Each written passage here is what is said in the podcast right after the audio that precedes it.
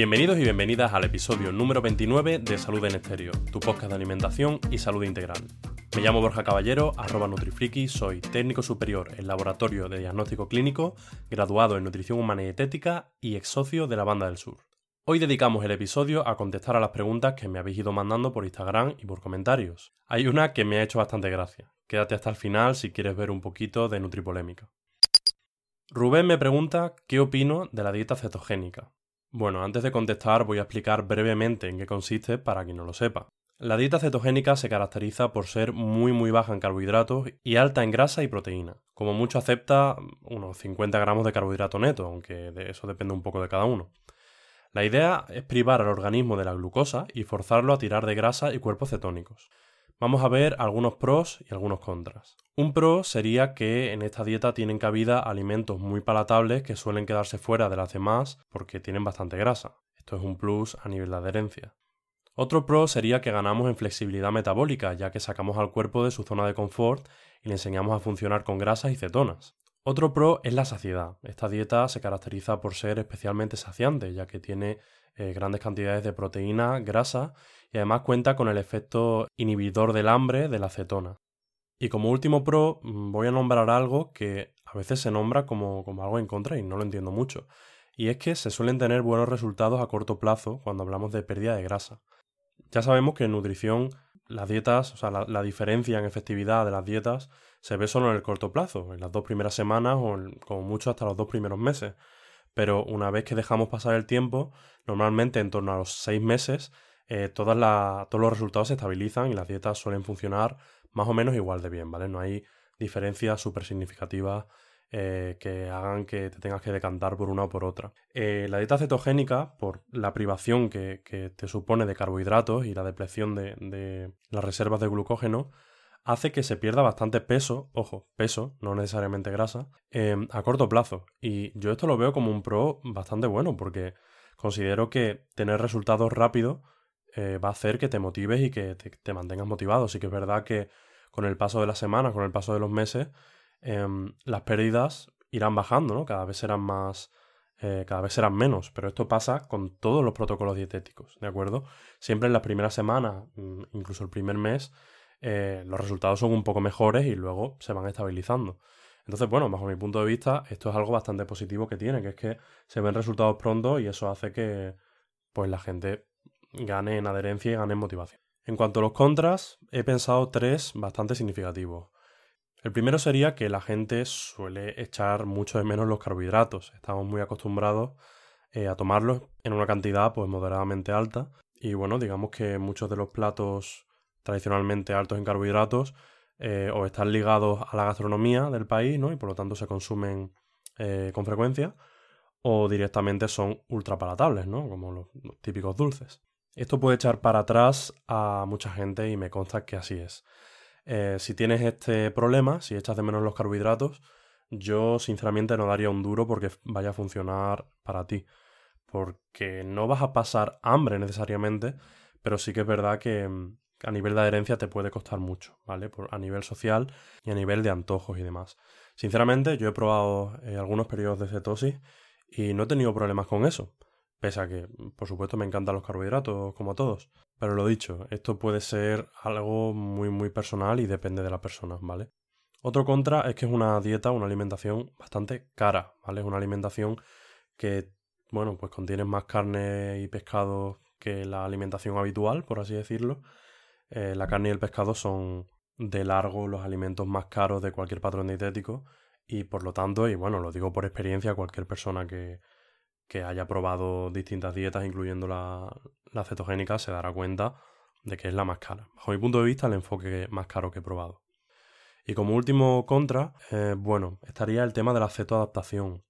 Como solemos estar muy acostumbrados a, tener dietas pues moderadamente altas en carbohidratos, incluso algunas personas muy altas, em, adaptarnos, o que, nuestro organismo se adapte a esa, a esa privación de carbohidratos, ¿no? a ese estado de funcionar con grasas, eh, cuesta trabajo, ¿vale? Cuesta, eh, de hecho se describen, se describen varios síntomas en, muchas personas, ¿no? Las primeras semanas de cetosis, eh, bueno, de cetosis, de dieta cetogénica, Al menos la primera vez que lo intentas. A mí me pasó. La primera vez que lo intenté sí tuve un poco más de dolor de cabeza, me costó un poco conciliar el sueño algunos días y demás. Sí que es verdad que las próximas veces que, he intentado entrar en cetosis o que he tenido un par de semanas o tres semanas de, experimentar con la cetosis, ya no he tenido ningún tipo de sintomatología. O sea que puede ser algo pues como, como lo de antes, ¿no? Como lo de la adherencia. Puede haber una variabilidad individual muy muy grande. Pero es un hecho que mm, le pasa a muchas personas, ¿no? Eh, desde, lo dicho, desde mareos, cefaleas, eh, calambres, este tipo de historias pasan mucho. Entonces eso, mientras que tu cuerpo se acostumbra a, este nuevo, bueno, esta nueva gasolina, por así decirlo, no nueva, o sea, ancestralmente estamos perfectamente adaptados a funcionar con grasa y con cetona. Pero sí que es verdad que eh, allá de donde venimos, ¿no? De las dietas tradicionales o de la inercia de la gastronomía del lugar, para nada estamos acostumbrados a depletar el glucógeno y a tirar de cetonas. Como pequeña conclusión, así después de ver algunos pros, algunos contras, Personalmente me parece una herramienta dietética como cualquier otra. Creo que puede serte realmente útil si, si te adhieres, ¿no? Si es una forma de alimentarte que va contigo, por así decirlo.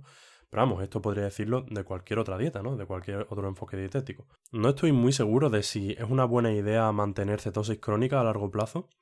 Eh, no me parece un disparate y me extrañaría que fuese peor que una dieta occidental alta en ultraprocesados eh, de forma crónica. Pero bueno, lo dicho, no he revisado a fondo el tema y por lo tanto no puedo estar seguro de que sea una dieta óptima como para toda la vida. Pero sí que creo que podemos encontrar beneficios de exponernos a periodos agudos de cetosis, por ejemplo, una o dos veces al año.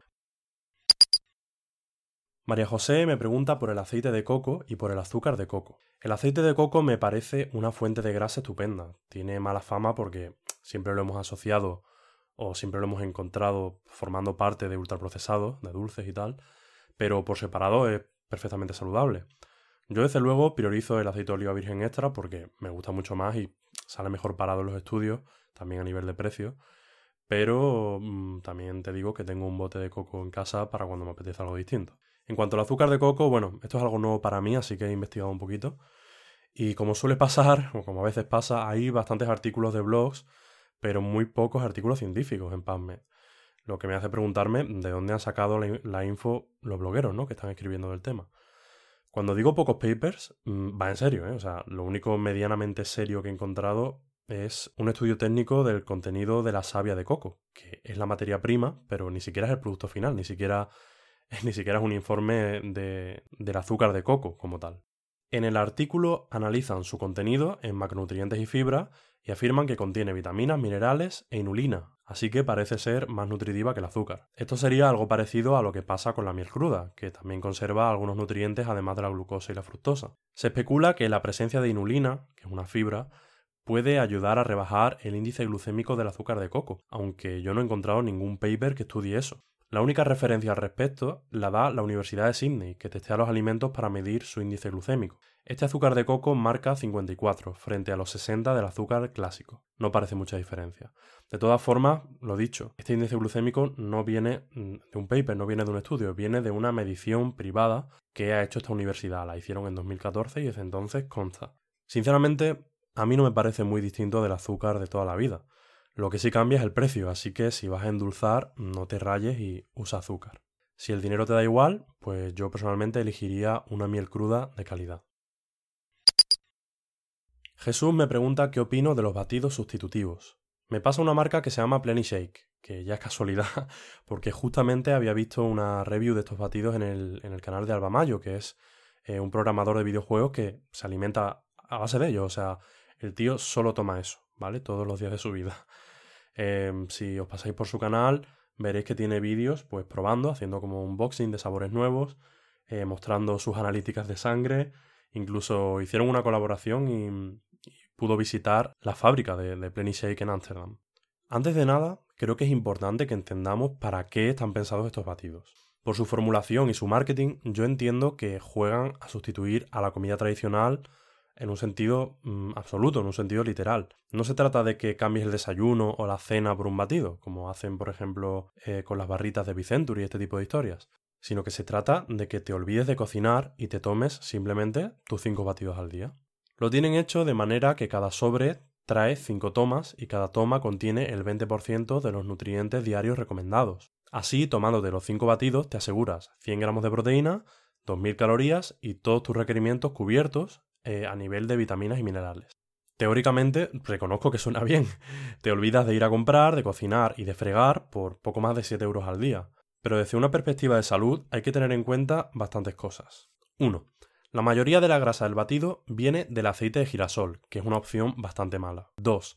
La forma que tienen de hacer que te guste es añadiendo sucralosa. Son bastante generosos con la información nutricional, pero justamente se les pasa comentarte qué cantidad de edulcorante le ponen así que me imagino que será bastante. No seré yo quien critique el uso puntual de algún endulzante, pero tomarlo en todas las comidas del día, todos los días de la semana, me parece un despropósito. 3. Seguro que están súper buenos, pero ningún batido puede competir con la comida de verdad. En cuanto a placer, pierdes mucho más de lo que ganas. 4. Si le das el trabajo ya medio hecho a tu sistema digestivo, se va a atrofiar. Es el motivo por el que cuando damos una dieta líquida o ponemos nutrición parenteral en el hospital, intentamos que sea por el mínimo tiempo posible. 5.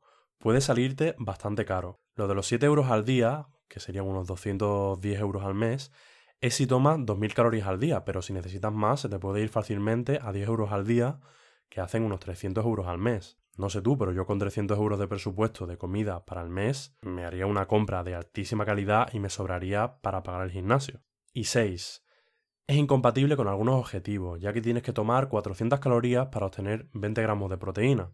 Esto te cubre bastante bien hasta cierto punto, porque si por ejemplo pesas 80 kilos y necesitas 2,2 eh, gramos por kilo por día de proteína, porque haces entrenamiento de fuerza, tendrías que tomar ni más ni menos que 3.500 calorías.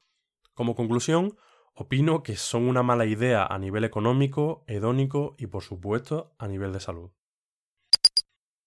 Canela de Naranja me comenta que le pasa algo raro con la pérdida de peso. Dice que está estable, pero de repente, cada mes o cada mes y medio, tiene un bajón de peso y me pregunta a qué podría deberse. Esta es una de esas preguntas que no se pueden contestar, pero vamos a intentarlo.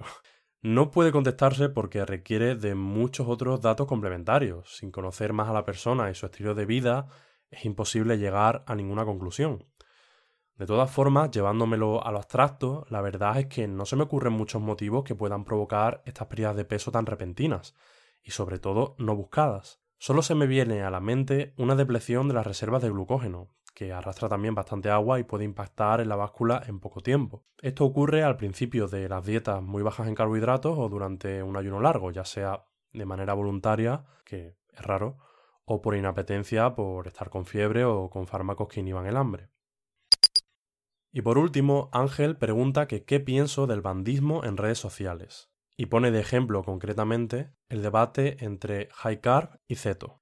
Voy a aclarar esto porque sé que hay una gran parte de la audiencia que por suerte no sabe de qué va el tema. A lo que Ángel se refiere con bandismo es a lo que ocurre cuando algún debate se lleva a tal punto de polarización y de fanatismo que la gente llega a insultarse y a organizar verdaderos linchamientos virtuales. Se convierte en una guerra de bandos como pasa en las discusiones de fútbol o de política. Y eso nos lleva a una lucha de egos, lo que hace imposible que se pueda tener un debate fértil. Esto pasa bastante en Twitter y un poco en Instagram, aunque por esa vía parece que no alcanza tanta repercusión. Personalmente me parece una absoluta pérdida de tiempo. A mí me encantan los debates y aprendo muchísimo de ellos, pero cuando se mete por medio el fanatismo y el ego, lo único que puedes aprender son insultos nuevos. Creo que desde el momento en que insultas o desprecias a alguien en público por una opinión contraria, te estás encadenando la tuya. Ni aunque tuvieras delante tuya pruebas de altísima calidad, serías capaz de reconocerlo por una cuestión de autoestima, porque sería reconocer que hiciste el ridículo. Así que si detectas este tipo de toxicidades en un debate, huye, no pierdas tu tiempo. Con respecto al debate específico por el que me pregunta Ángel, no tengo mucho que decir. Entiendo que se refiere al uso de los carbohidratos en deportistas frente a enfoques muy bajos en carbohidratos y la verdad es que no tengo mucha idea del tema. Eso sí, el 99% de la gente a la que yo leo apoya los enfoques altos en carbohidratos en atletas. Si acaso habré leído a una o dos personas defender enfoques cetogénicos. Pero personalmente no he revisado el tema y dudo que lo haga, porque yo me dedico a nutrición clínica principalmente. Y hasta aquí el preguntas y respuestas de hoy. No hacíamos uno desde principios de marzo, así que te lo debía. Si quieres que conteste a tus preguntas, déjame un comentario en iBox o sígueme en Instagram y mándame un privado. Si te gusta esta sección, puedes apoyarla con un like, así sabré qué tipos de episodios aportan más y les daré prioridad. Nos escuchamos la semana que viene con una nueva entrevista. Un abrazo.